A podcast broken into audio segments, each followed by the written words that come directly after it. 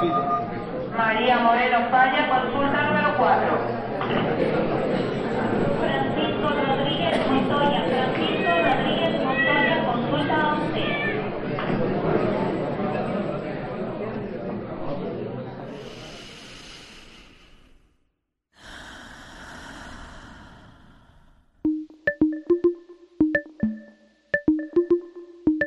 Aquí no hay sala de espera.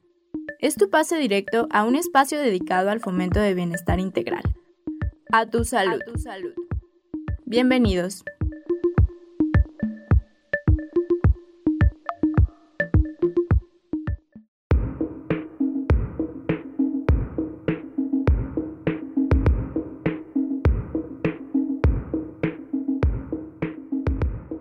Trastorno de personalidad es un tipo de alteración mental en el cual se tiene un patrón de pensamiento, desempeño y comportamiento marcado y poco saludable. Tiene su inicio en la adolescencia o a principios de la edad adulta.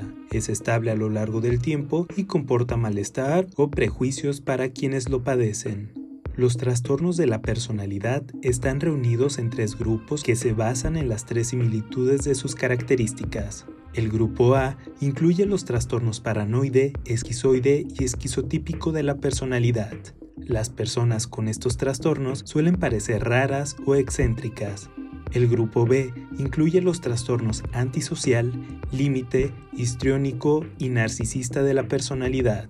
Los sujetos con estos trastornos suelen parecer dramáticos, emotivos o inestables. El grupo C incluye los trastornos por evitación, por dependencia y obsesivo compulsivo de la personalidad. Las personas con estos trastornos suelen parecer ansiosas o temerosas. Es frecuente que los individuos presenten al mismo tiempo varios trastornos de la personalidad pertenecientes a grupos distintos. Se piensa que los trastornos de la personalidad son provocados por una combinación de la genética y del entorno. Si tienes algún signo o síntoma de algún trastorno de la personalidad, consulta a tu médico o a un especialista en salud mental. A tu salud.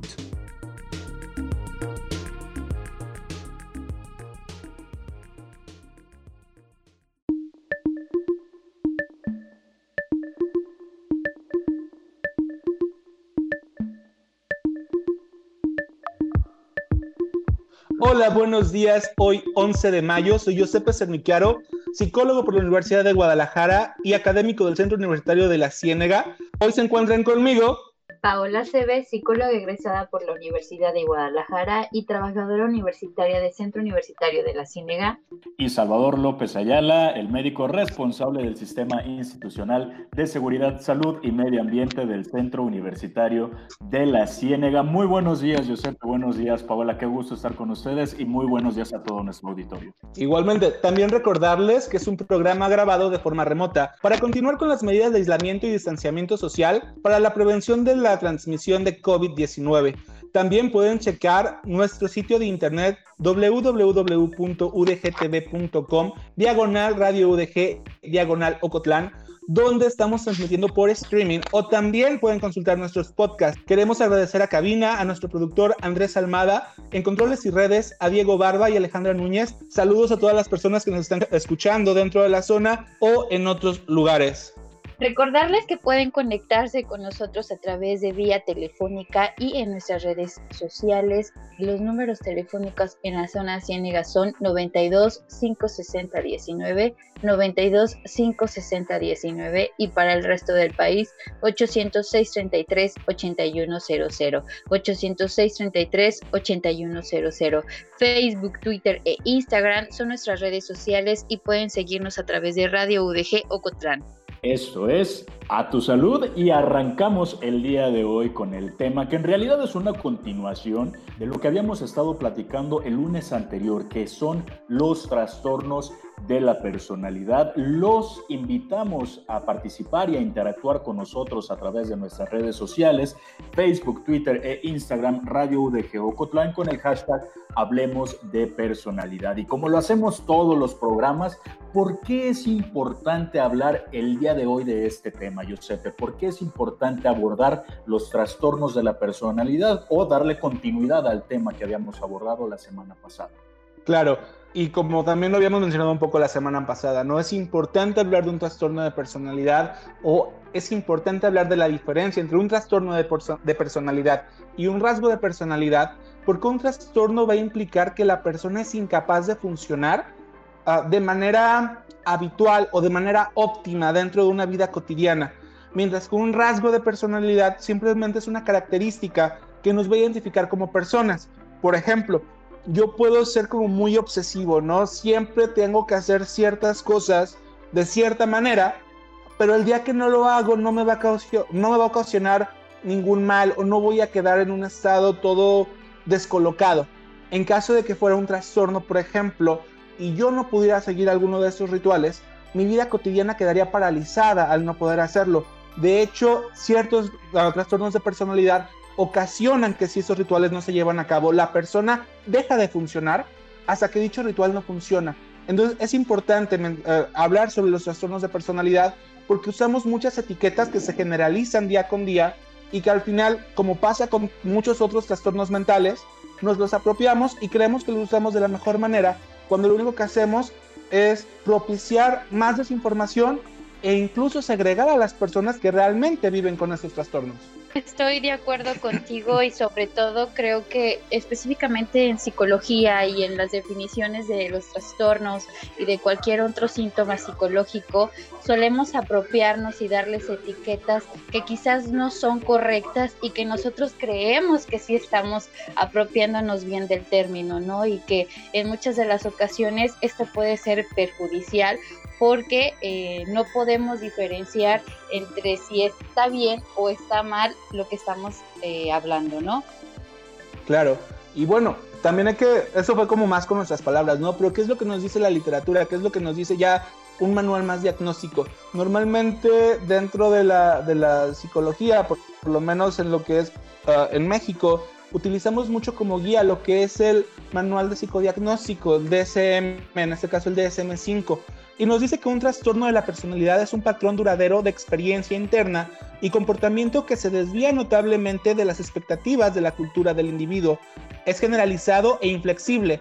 Tiene un inicio en la adolescencia o en la edad adulta temprana, es estable en el tiempo y genera angustia o deterioro, ¿no? Ya nos habla un poquito más de sus, de sus características. Por ejemplo, suelen hacerse reconocibles durante la adolescencia o principios de la edad adulta, ¿sí? Hay tipos uh, particulares, algunos, por ejemplo, el antisocial, el límite, el obsesivo compulsivo, el dependiente, ¿no? Etcétera, etcétera, etcétera.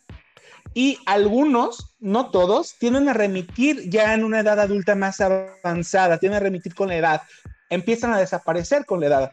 ¿No? Uh, por ejemplo, algunas personas con algún trastorno dependiente, entre más grandes se van haciendo, entre sus experiencias van cambiando, pues empiezan a desarrollar más habilidades sociales y empiezan a, a, poder superar lo que es el trastorno. No todos, hay algunos trastornos que con el tiempo se mantienen, como el caso del obsesivo compulsivo. También, Paola, ahí nos puedes hablar un poco de lo que son las diferencias de, del trastorno de la personalidad y los rasgos de personalidad. Sí, claro, bueno, este, el trastorno como cualquier otro desorden mental se establece cuando empieza a deteriorar el desempeño cotidiano de la persona, como lo acabas de mencionar, dificultando sus actividades laborales, sociales, económicas y en algunos casos de salud orgánica. Los rasgos es cuando una persona puede presentar características de cierto tipo de personalidad, pero no le genera este conflicto o deterioro social. Lo habitual es que una persona fluctúe entre varios tipos de personalidades, pero se vuelve patológico cuando es solo una la que predomina. Y a esto también quiero agregar que los síntomas eh, del trastorno de personalidad difieren dependiendo del tipo de trastorno de la personalidad. En general, los pacientes presentan dificultades para relacionarse con los demás, como ya lo hemos estado hablando, y manejan el estrés o tienen una autoimagen que varía según la situación y que difiere de cómo lo perciben los demás, ¿no? Claro. Y Salvador, así como de manera general, ¿nos puedes también platicar sobre cómo se diferencian o cuáles son las diferencias o cuáles son los tipos de trastornos de personalidad que hay? Eh, claro, Giuseppe, mira, como tal existen eh, diferentes tipos que para una mayor facilidad se clasifican eh, dentro de tres grupos principales, el A, el B y el C. dentro de cada grupo, dentro de esta clasificación, se comparten ahí algunos rasgos que pues tienen como, como en común, ¿no? por ejemplo, en, la, en el grupo A, que el grupo A es donde está el trastorno em, esquizoide, esquizotípico, son personas que suelen ser un poco más retraídas, que tienen un, un conflicto, una complicación en cuestión del desarrollo social porque suelen ser personas un poco más tímidas, pero no más tímidas por el, el, hecho de que les dé pena socializar, simplemente su personalidad hace que se aíslen. Es como lo que coloquialmente se podría decir que son como los raritos ¿no? del grupo de las personalidades. El grupo B este, incluye ya eh, los, eh, las personalidades que habíamos hablado el programa pasado el trastorno narcisista, la personalidad limítrofe, la personalidad histriónica, que estos suelen ser más emotivos, son personas que tienen mayores arranques o que eh, tienden más a la dramatización eh, como características que se comparten. El grupo C eh, es el, grupo donde está, por ejemplo, la personalidad obsesiva compulsiva, la personalidad dependiente, la evitativa, que en este comparten un poquito más de cuestiones como la ansiedad. Pero ¿te parece, Giuseppe, si más adelante platicamos un poco más de esto? Porque ya el productor nos está diciendo que se nos acaba el tiempo de este primer bloque. Por supuesto, ya saben que se pueden contactar con nosotros de manera local al 92 560 19, 92 560 19 y el resto del país lo puede hacer al 800 633 8100. 800 633 8100. Así, así como pueden interactuar con nosotros por nuestras redes sociales en Facebook, Twitter e Instagram en Radio UDG Ocotlán. Esto es A Tu Salud.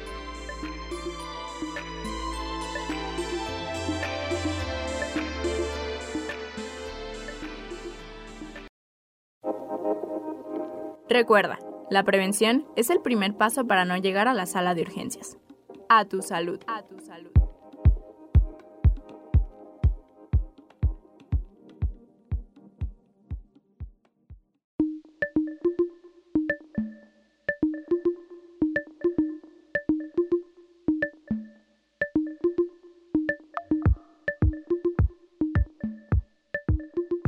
Estamos de regreso, esto es A Tu Salud, mi nombre es Paola Cebes y el tema del día de hoy son los trastornos de la personalidad parte 2. Recordarles a todos nuestros radioescuchas que este es un programa grabado de forma remota para continuar con las medidas de aislamiento y distanciamiento social para la prevención de la transmisión de COVID-19.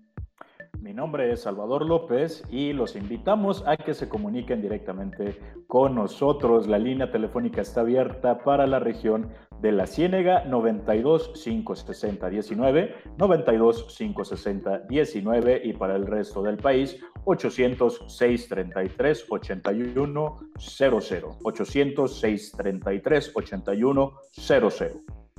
Yo soy Giuseppe Cerniquiaro y recordarles que pueden interactuar con nosotros en nuestras redes sociales, ya sea Facebook, Twitter o Instagram en Radio UDG o Cotlán. Hashtag Hablemos de Personalidad.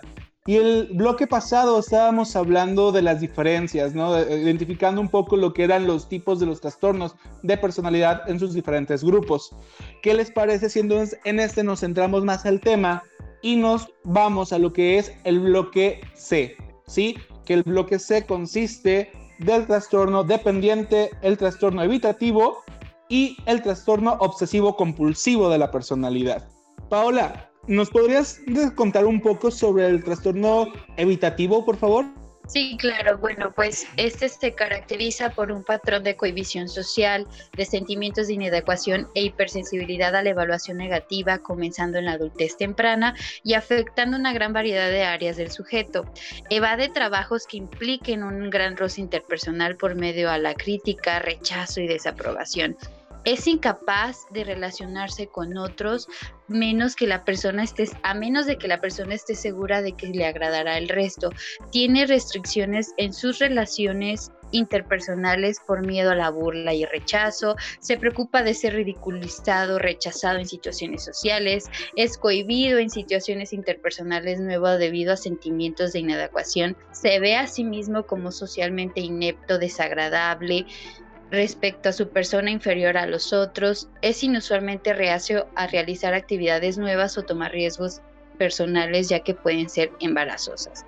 El trastorno evitativo como tal tiende a asociarse con el trastorno dependiente de la personalidad, así como de los trastornos de bloquea. Otros trastornos asociados pueden ser el estado de ánimo. Muy bien. Y eso está como muy interesante, ¿no? Porque entonces normalmente el trastorno evitativo siempre va acompañado, ya sea, por ejemplo, o, habitualmente, no siempre, pero habitualmente puede ir acompañado del trastorno dependiente, puede ir acompañado también de, del trastorno histriónico, ¿no? O incluso del límite. Este, este es muy curioso porque no existe tan solo, ¿no? o siempre trata de acompañarse de alguien más. Lo que me llama mucho la atención en particular de este y de hecho puedo comentarles, ¿no? Cuando estaba releyendo todo lo que eran los, los, cuadros diagnósticos o los puntos, era así como mi checklist de, de situaciones nuevas. Era así como que, ay, mira, otra vez soy yo. Pero bueno, Salvador, ya hablando un poquito más de tema, porque yo bien puedo identificarme, ¿no? Y decir, ay, no, oye, parece que puedo tener el trastorno habitativo de la personalidad, pero realmente, ¿qué tan común es este? Eh, fíjate que esta pregunta, Giuseppe, me parece muy adecuada para este trastorno, y no nada más para este trastorno, sino para cualquier otro trastorno en referencia de salud mental.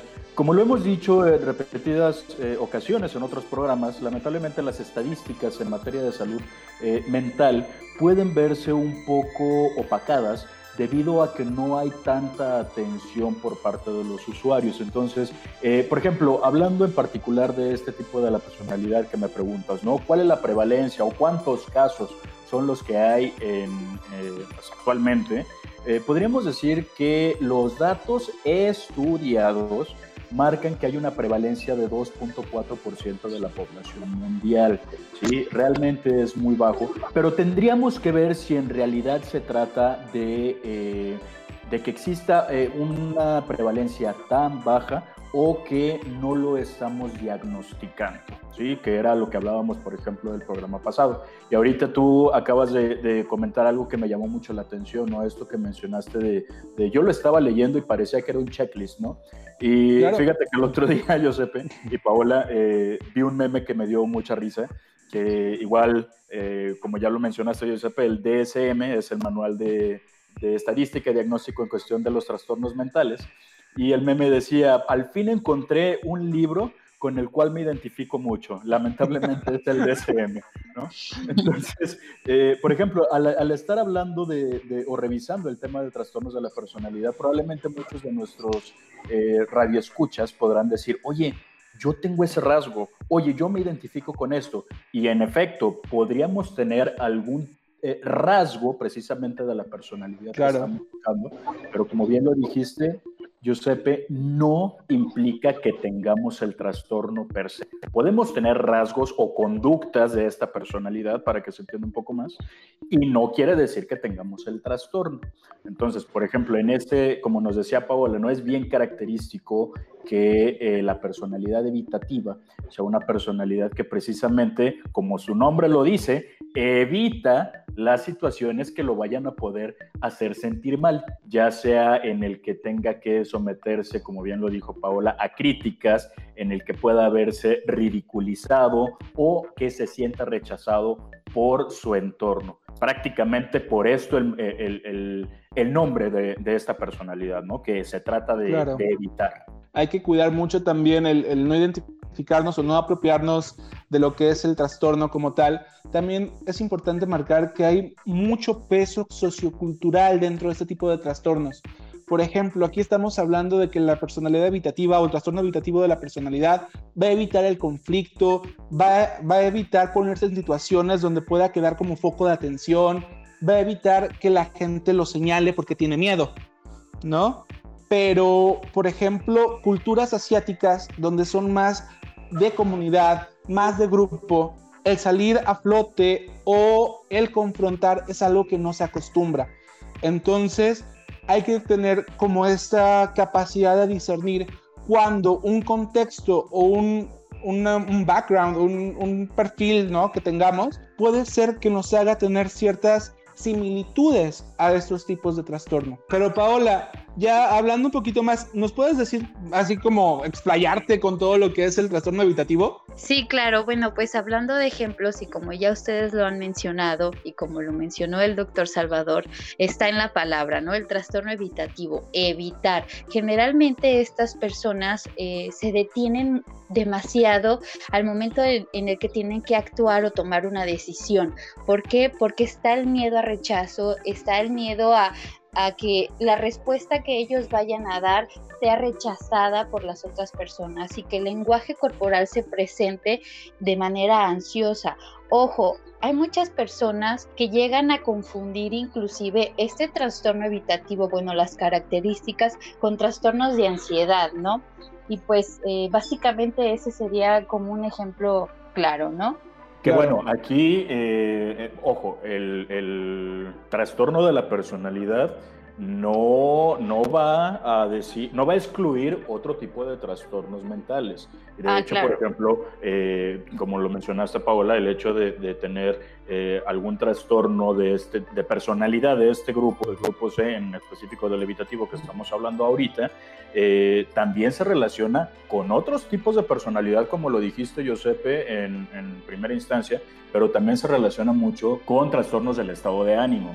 Eh, eh, por ejemplo, depresión, por ejemplo, ansiedad. ¿Por qué? Porque precisamente, imagínate tú que una persona con una personalidad evitativa, si lo van a someter a, bueno, no a someter, porque esto se escucha feo, pero si va a estar en una situación en la que pueda estar sujeto a una crítica, la persona evitativa es hipersensible, es decir, la, la, la, la, es hipersensible a la crítica. La crítica la va a tomar muy mal, sea constructiva o sea, de, o sea, cualquier forma no de va, a haber, no va a haber constructivo nada, ¿no? Exactamente. La persona evitativa, el hecho de que se le critique, va a, a generarle, precisamente puede generarle síntomas de ansiedad. Entonces, eh, sí es cierto, no hay que confundir el trastorno de la personalidad con algún otro trastorno mental, pero tampoco... Eh, No o sea, Excluir. Exactamente, o sea, sí pueden coexistir a- ambos tipos de, de- de trastorno. Que, que de hecho existe, ¿no? El, cuando se, tra- se diagnostica un, trastorno de personalidad, habitualmente va acompañado de otro tipo de trastornos, ya sea con otros trastornos de personalidad o con otro tipo de trastor- trastornos en general. Efectivamente. Pues bueno, vamos a un corte de estación. Recordarles que las líneas telefónicas están abiertas y disponibles. Pueden comunicarse con nosotros a través del 92 560 19, 92 560 19, esto para la región de la Ciénega y para el resto del país 806 33 8100, 806 33 8100. No olviden también contactarnos en nuestras redes sociales por Facebook, Twitter e Instagram en Radio UDG Ocotlán y el tema del día de hoy, trastornos de la personalidad, parte 2.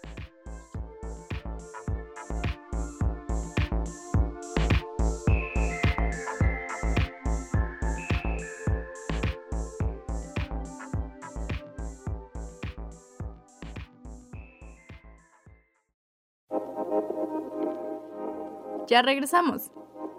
A tu salud. A tu salud.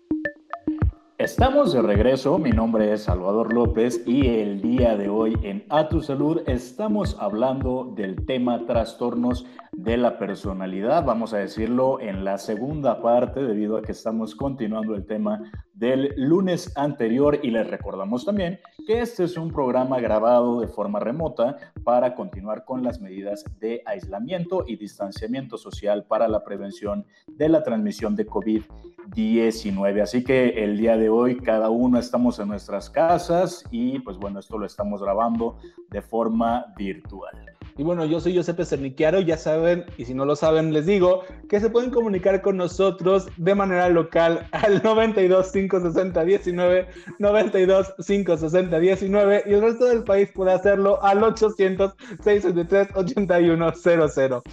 800 663 8100. Soy Paola Cebes pidiéndoles que se contacten con nosotros a través de nuestras redes sociales por Facebook, Twitter e Instagram en Radio UDG Ocotlán con el hashtag Hablemos de Personalidad. Y bueno, el bloque pasado hablábamos de lo que era el trastorno evitativo, pero ahora, ¿qué les parece si continuamos con el trastorno dependiente, que es sin duda algo parecido, ¿no, Paola?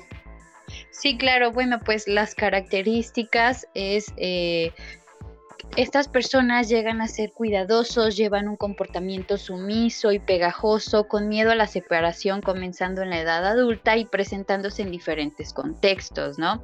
Tienen dificultad para tomar decisiones diarias sin una cantidad excesiva de consejo y platitudes de que es la acción correcta.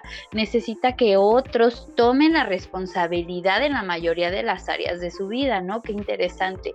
La dificultad para expresar su desacuerdo con otros por temor a que esto le lleve a ser abandonado tiene dificultad para iniciar proyectos o hacer cosas por sí mismo debido a la falta de confianza en su juicio o habilidades más que en una falta de energía o motivación. Se sienten indefensos e incómodos cuando están solos por miedos exagerados de ser incapaces de cuidar de sí mismos, ¿no? Y pues bueno, prácticamente eh, estas características que acabo de mencionar sí tienen eh, una relación con el otro trastorno que es el evitativo. Pero bueno, ¿cuál sería la diferencia, Giuseppe? Bueno, primero, cuando estamos hablando del evitativo, eh, hablamos de personas que, que quieren socializar, que quieren estar con el otro, pero el temor no los deja moverse. El dependiente lo que va a hacer es que las personas también tengan miedo al rechazo, ¿sí? Pero van a estar buscando a una persona de la que puedan ah, como apoderarse, ¿sí? De la que van a llegar y van a empezar a, a, sentirse protegidos, como bien lo dijiste, ¿no? Estas personas buscan centrar el amor hacia ellos mismos de una manera de, por favor, dámelo porque soy indefenso, porque yo no puedo valerme de mí mismo. El evitativo es más de, yo sé que no valgo nada, entonces, o sé que, que realmente no soy suficiente y no quiero que me lo digas. Entonces, ahí va como una diferencia entre uno y otro. Y tengo entendido, por ejemplo, Salvador, que este es un poco más extraño de, ver, ¿no? Al menos, ah, sí, su prevalencia es menor, por lo menos dentro de las estadísticas. En efecto, Giuseppe, de hecho, eh, es de los, de los trastornos de la personalidad que menos se, ven en la consulta, eh, tiene menos del 1% de la, de la eh, prevalencia, si no me equivoco, anda entre el punto 5 y el punto 6 eh, por ciento de la población general, o por lo menos de la consulta que se ve en el área psiquiátrica. Pero justamente es por esto, porque este tipo de eh, trastornos, que si bien es cierto, el trastorno es cuando ya está afectando nuestra vida cotidiana, lamentablemente este tipo de trastorno estamos tan familiarizados a convivir con él que no lo llevamos a, un tratamiento en parte de la salud mental. Eh, ¿A qué me refiero con esto? Eh, se va a escuchar tal vez un poco exagerado, pero les aseguro que eh, tú, Radio Escucha, que nos está escuchando, lo más probable es que conozcas a algún caso de una persona dependiente o bien podríamos ser nosotros mismos, pero vamos a ponerlo en este ejemplo. este tipo de personas que pueden tener estos rasgos en los que eh, están brincando de una relación en relación en relación, más terminan, más tardan, perdón, en terminar una relación que ya entrar en otra. Ojo, no quiere decir que todas estas personas padezcan de este trastorno. Sin embargo, nos habla de una conducta que lo más probable es que sea dependiente. ¿Por qué? Porque como bien lo dijo eh, Paola, nuestra psicóloga, eh, menciona que son personas que, se sienten indefensos o incómodos cuando están solos y entonces es ahí cuando buscan la compañía de, eh, pues una pareja. O por otro lado, las parejas que eh, e, este famoso término que se ha popularizado mucho, ¿no? Las relaciones tóxicas.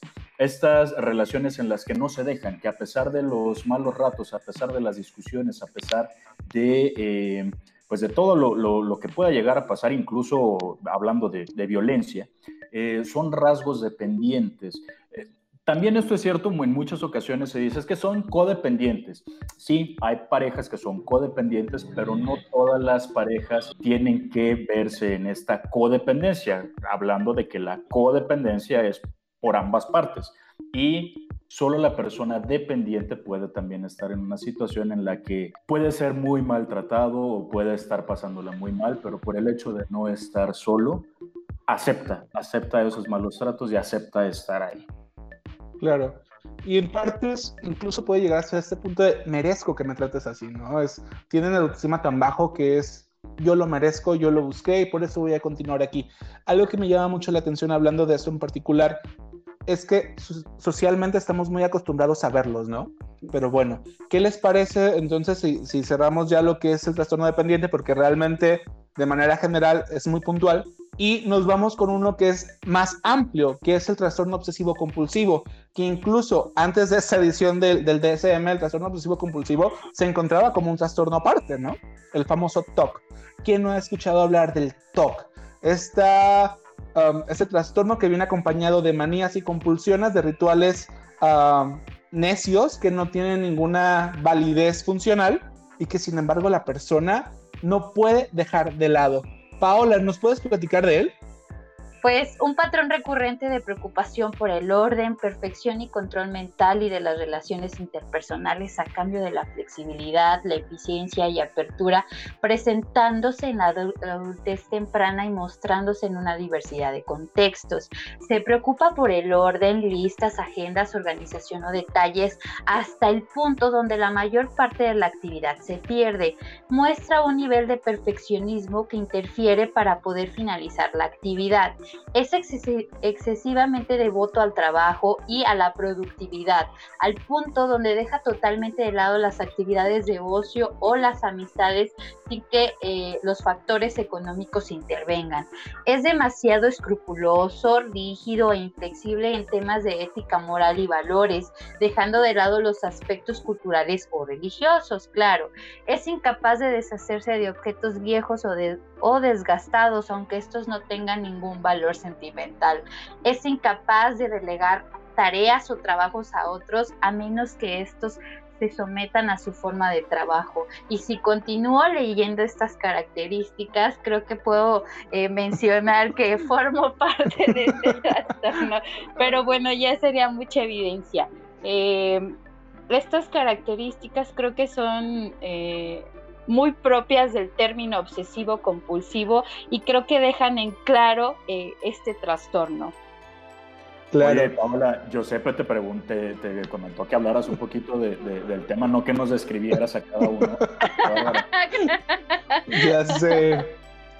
No, y es que eso es como lo, lo más curioso, ¿no? Porque efectivamente Dentro de los trastornos de personalidad, el más común es el obsesivo compulsivo, que va del 2.1, porque de nuevo, no sabemos exactamente qué onda con, las cifras exactas, pero pues, se, estima que es una población de entre el 2.1 y el, 7.9% de la población, donde es más común que aparezca en hombre. A ello me pregunto, ¿tendría que ver la parte cultural? Porque normalmente somos occidentales, ¿no? Y el DSM está hecho por estadounidenses. Entonces, obviamente, pues tiene este perfil. Ah, entonces, ¿será algo cultural que aparezca más en hombres que en mujeres? Voy a, opinar algo que es meramente por eh, la cuestión cultural que preguntas, Giuseppe. Me parece que sí, que sí porque el hecho de que el varón busque la atención médica, eh, hablando de salud mental mucho más, es porque de verdad le está afectando con su vida cotidiana.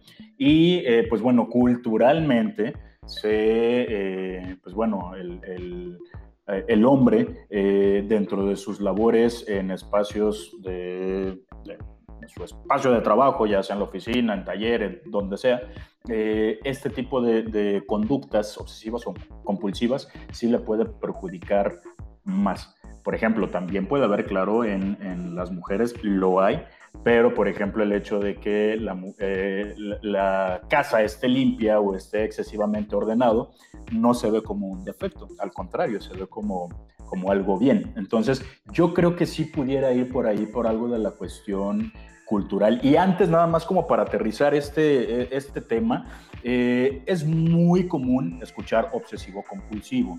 ¿Qué es una obsesión? ¿Qué es una compulsión? Para que quede un poco más claro este, este término. Por favor.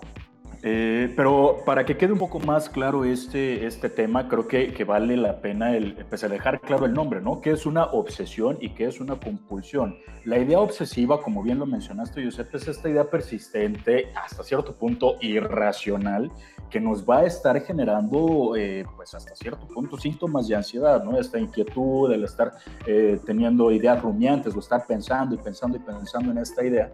Y la compulsión es la acción que vamos a realizar para bajar la ansiedad que nos está provocando esta idea obsesiva. Como por ejemplo, ahorita con lo de COVID, las personas están haciendo eh, están teniendo ideas obsesivas en el cuestión del lavado de manos. ¿Por qué? Porque la alerta sanitaria nos dice que todo el tiempo nos tenemos que lavar las manos. Entonces, ya el hecho de nosotros ser conscientes de esta eh, mala higiene, pues nos genera ansiedad y lo que nos hace es ir a lavarnos frecuentemente las manos. Por supuesto. ¿Cómo ponerlo un ejemplo fácil? ¿Qué te parece si nos cuentas más después?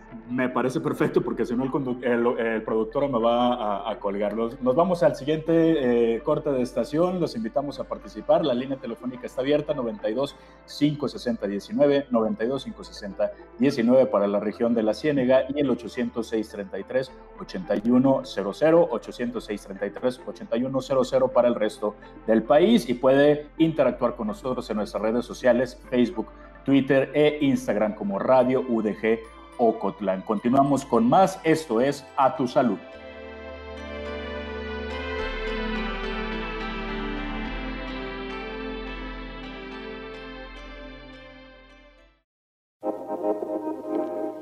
Continuamos con la consulta directa aquí en A tu salud. A tu salud.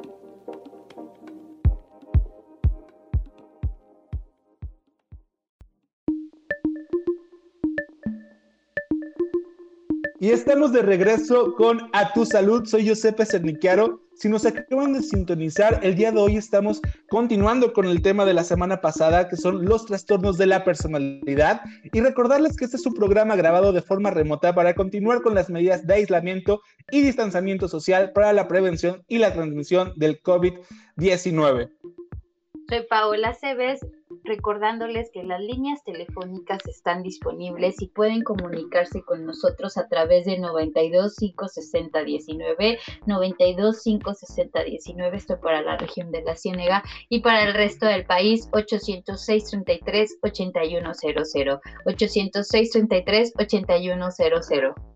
Yo soy Salvador López y los invitamos también a que participe e interactúe con nosotros a través de nuestras redes sociales, que es Facebook, Twitter e Instagram, Radio UDG Ocotlán. Interactúe con nosotros, para nosotros es importantísimo saber su opinión y eh, estar en contacto con ustedes.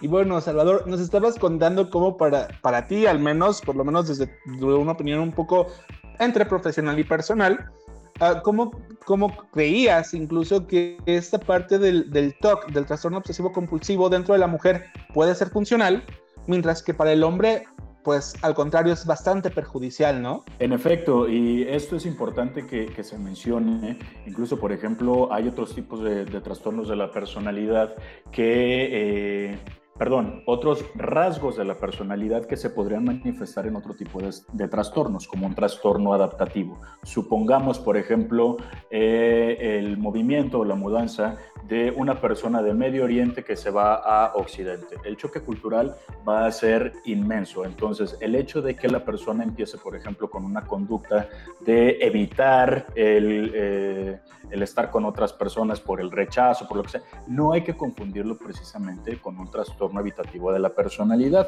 Esto va muy aparte y podría tratarse de un trastorno eh, eh, adaptativo. A lo que voy es a lo siguiente, por ejemplo, como trastorno es cuando empieza a afectar la vida cotidiana y era lo que mencionaba, ¿no? Que por ejemplo el hecho de que una casa esté bien limpia, esté bien ordenada, esté todo cuidadosa y meticulosamente acomodado, eh, lejos de considerarse como algo malo, al contrario, es aplaudido y es bien visto. Entonces es por eso que creo que en este contexto sociocultural, por eso puede afectar un poquito más la cuestión eh, de esta personalidad o de estos rasgos al varón que a la mujer. Claro. Y hablando de eso, por ejemplo, sobre todo ahora que mencionas esta parte de la limpieza, ¿no? Se me viene a la mente, porque sí, tendemos a pensar que una casa muy limpia es algo muy bueno, pero hay que recordar que cuando hablamos de un trastorno obsesivo compulsivo y se está especificando a una excesiva limpieza, estamos hablando de que esa persona deja de, de tener actividades o deja de hacer sin fin de otras cosas para poder cumplir con este ritual. Entonces, ¿qué tan bueno llega a ser, por ejemplo, no sé, imagínense que, que su madre, ¿no? Tiene, tiene ese trastorno y le da por siempre tener que acomodar, no sé, las especias en orden alfabético en inglés, ¿no? Por, por, decir, alguna, por decir alguna cosa. Pero entonces va a tener que hacerlo todo el tiempo. Y al momento de que ustedes quieran tomar algo y muevan el acomodo que tenga, para, para su madre va a ser la cosa más horrible de la vida y va a provocarle que tenga que hacerlo de nuevo. Así ustedes digan, no, es que ya lo coloqué. La persona con TOC te va a decir, no, es que lo hiciste mal. Tú no lo estás haciendo como yo lo estoy diciendo. Estás haciendo lo que tú quieres. Y entonces va a quitarlo todo y lo va a tener que volver a hacer. Oye, pero es que nos tenemos que ir ya, ¿no? Tenemos que irnos ya porque vamos a salir de viaje y ya lo sabías. Y la persona con TOC es incapaz de decir, ah, tienes razón, lo hago ya que regreses. No, no me voy hasta que no lo haga. Y entonces empieza a perjudicarlo. Y esto en un contexto doméstico, por ejemplo, pero claro. llevémoslo, a, algún área de trabajo, por ejemplo, ¿no? Eh, ¿Sabes qué? Ya no lo hagas, mejor yo lo hago, porque si no lo hago yo, no va a salir bien y empieza a haber este conflicto y esta dificultad para el trabajo en equipo que en estos momentos el trabajo en equipo en cualquier eh, tipo de profesión es indispensable. Entonces es por eso que este tipo de rasgos, eh, como te comentaba, eh, pues bueno, puede, puede generar este tipo de problemas. Y ojo, esto sí me gustaría hacer énfasis hablamos del trastorno obsesivo compulsivo y automáticamente lo relacionamos con este orden perfecto, esta, eh, ser cuidadoso y todo. Pero y está el otro extremo. Exactamente, está el otro extremo, que son los acumuladores. También con este trastorno de la personalidad. Personas que no se quieren deshacer de las cosas que tienen porque sienten un apego y el hecho de pensar en deshacerse de esto les genera mucha ansiedad. Entonces, ¿qué es lo que hacen? Acumulan y acumulan y acumulan y acumulan y terminan acumulando una cantidad, eh, lo voy a expresar así, de basura o de cosas innecesarias que después eh, hasta viven en situaciones insalubres en su propio eh, hogar. Claro, que incluso hay programas, ¿no? Recuerdo programas de Home Health o de la BBC, por ejemplo, donde de eso se trataba, ¿no? De una persona, de hecho, de una persona con TOC en, en, cuestión de limpieza, llega a la casa de una persona con TOC acumuladora. Y eran bastante entretenidos porque era un choque de ideas totalmente arraigadas que no podían dejar de lado. Y, bueno, eso nos lleva entonces a una pregunta que nos, que nos habían hecho dentro de las redes, ¿no? ¿Quién es capaz de identificar si tenemos o no tenemos este tipo de trastornos. Paola. Bueno, pues eh, prácticamente existe una evaluación psicológica y una evaluación psiquiátrica, esto claro, tomando en cuenta los criterios de diagnóstico del manual DSM5. Y la pregunta que acabas de mencionar la hizo Luis Antonio Pañán, Payán, perdón, de Atlacomulco, Estado de México, y a su vez, eh, bueno, hace el cuestionamiento de, ¿puedo yo presentar la alteración y no darme cuenta? En la mayoría de los casos, estos eh, síntomas se dan a conocer, o bueno, quien los reconoce más eh, es tu núcleo social, tu núcleo familiar, todas estas personas que te rodean son quienes pueden encontrar estas alteraciones o estas características o estos síntomas. Sí, claro, uno puede darse cuenta, pero mayormente eh, nuestro sistema o las personas que nos rodean son quienes se dan cuenta de esta situación. Eso porque a final de cuentas nosotros sabemos quiénes somos a través de los otros, ¿no? O sea, nosotros somos, sabemos que somos de tal o cual manera por el reflejo de la otra persona, por lo que nos dicen los demás. Porque si realmente simplemente nos quedáramos con lo que nosotros percibimos y percibimos entre comillas, pues va a ser una visión bastante sesgada. Entonces necesitamos al otro para realmente darnos cuenta de qué somos y cómo somos. Pero bueno, también eh, por Twitter, el usuario arroba JC Grobles ah, nos dice, ¿cómo ayudar a una persona con esto si no está consciente y cree estar bien? Entonces, ¿cómo podríamos ayudarlos?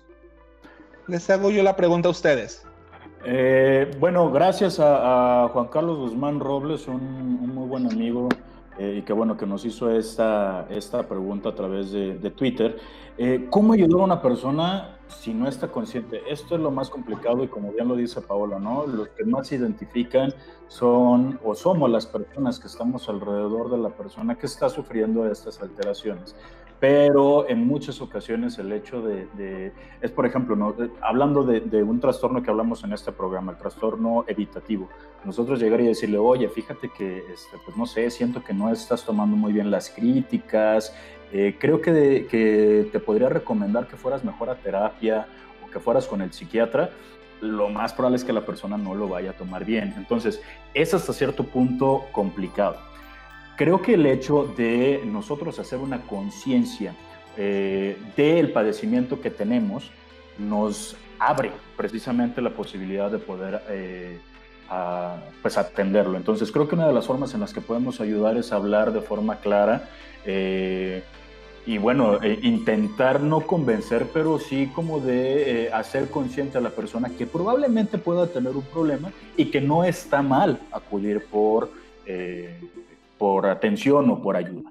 Claro, ahí por ejemplo sería importante, por ejemplo, en el caso de los trastornos de personalidad, identificar cómo es la persona, ¿no? Porque es más fácil, por ejemplo, por lo menos con, con la situación que planteas, llegar con una persona que tenga un obsesivo compulsivo y decirle, oye, creo que, que esto puede ser como perjudicial para ti, ¿no? En efecto. Y la persona es como más capaz de darse cuenta de que efectivamente me cuesta mucho trabajo, pero sé que tengo un problema. Pero una persona evitativa, por ejemplo, sería el coco llegar y hacerlo, como lo comentas. Entonces, depende del trastorno que lo, o depende de la personalidad que estemos observando, pues va a ser la manera en que nos vamos a acercar. ¿Qué les parece si contestamos una última pregunta? Porque estamos un poquito cortos de tiempo y nosotros nos emocionamos bastante.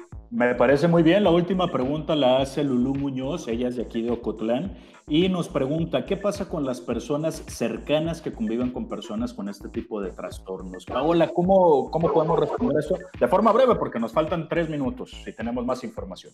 Bueno, respondiendo a la pregunta que me hace Salvador, creo que aquí hay, hay dos propuestas o dos planteos, ¿no? La primera es, si la familia, el sistema social reconoce que la persona tiene el trastorno como tal, quiere decir que ya hay una educación previa, que ya asistieron a una evaluación psicológica y psiquiátrica y que ya se les ofrecieron las herramientas necesarias para que puedan interactuar con la persona que tiene el trastorno.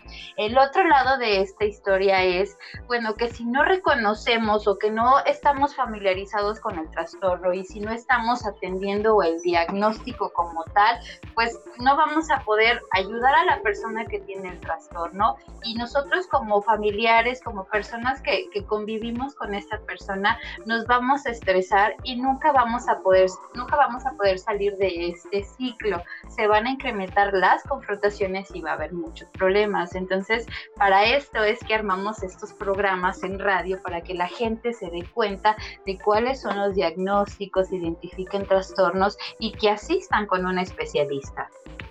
Y bueno, Salvador, antes de, terminar, ¿qué te parece si vamos un poquito con la situación actual respecto al COVID-19?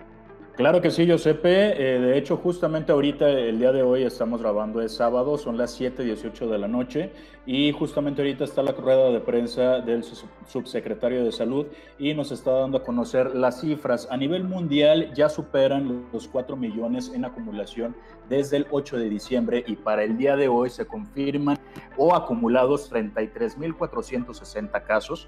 Para el día de hoy se suman 3.353 defunciones en el país y eh, actualmente, es decir, en los últimos 14 días, inician con los síntomas 8.283 personas que se consideran que son los casos activos. Hay que recordar que justamente en estos días es la etapa más crítica de esta pandemia, justo lo que hagamos ahorita. Eh, yo sé que se viene el Día de las Madres, que de hecho es mañana, digo, cuando transmitamos el programa ya habrá sido, pero es importante que en este tipo de fechas no eh, salgamos de casa. ¿Por qué? Porque la propagación de los virus, en caso de que se empiece a realizar, lo vamos a ver dentro de 14 días. Todos queremos salir de casa, todos queremos regresar a nuestras actividades normales. Hay que ayudar en estos momentos a quedarnos en casa. Muchas gracias, Salvador. Y bueno, creo que eso sería todo por el día de hoy. Les agradecemos de antemano que nos hayan escuchado. Sí, también agradecer a Cabina, a nuestro productor Andrés Almada, en Controles y Redes, a Diego Barba y Alejandra Núñez. Y conmigo se encontraron Salvador López y Paola Aceves como cada lunes. Consulten nuestros podcasts en nuestro sitio en internet y no olviden sintonizarnos el próximo lunes a las 10 de la mañana. Continúe escuchando la programación de esta estación. Lo dejamos con Quinto Patio. Esto fue A tu, salud.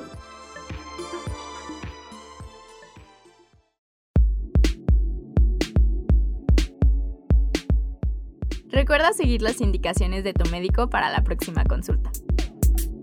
A tu salud.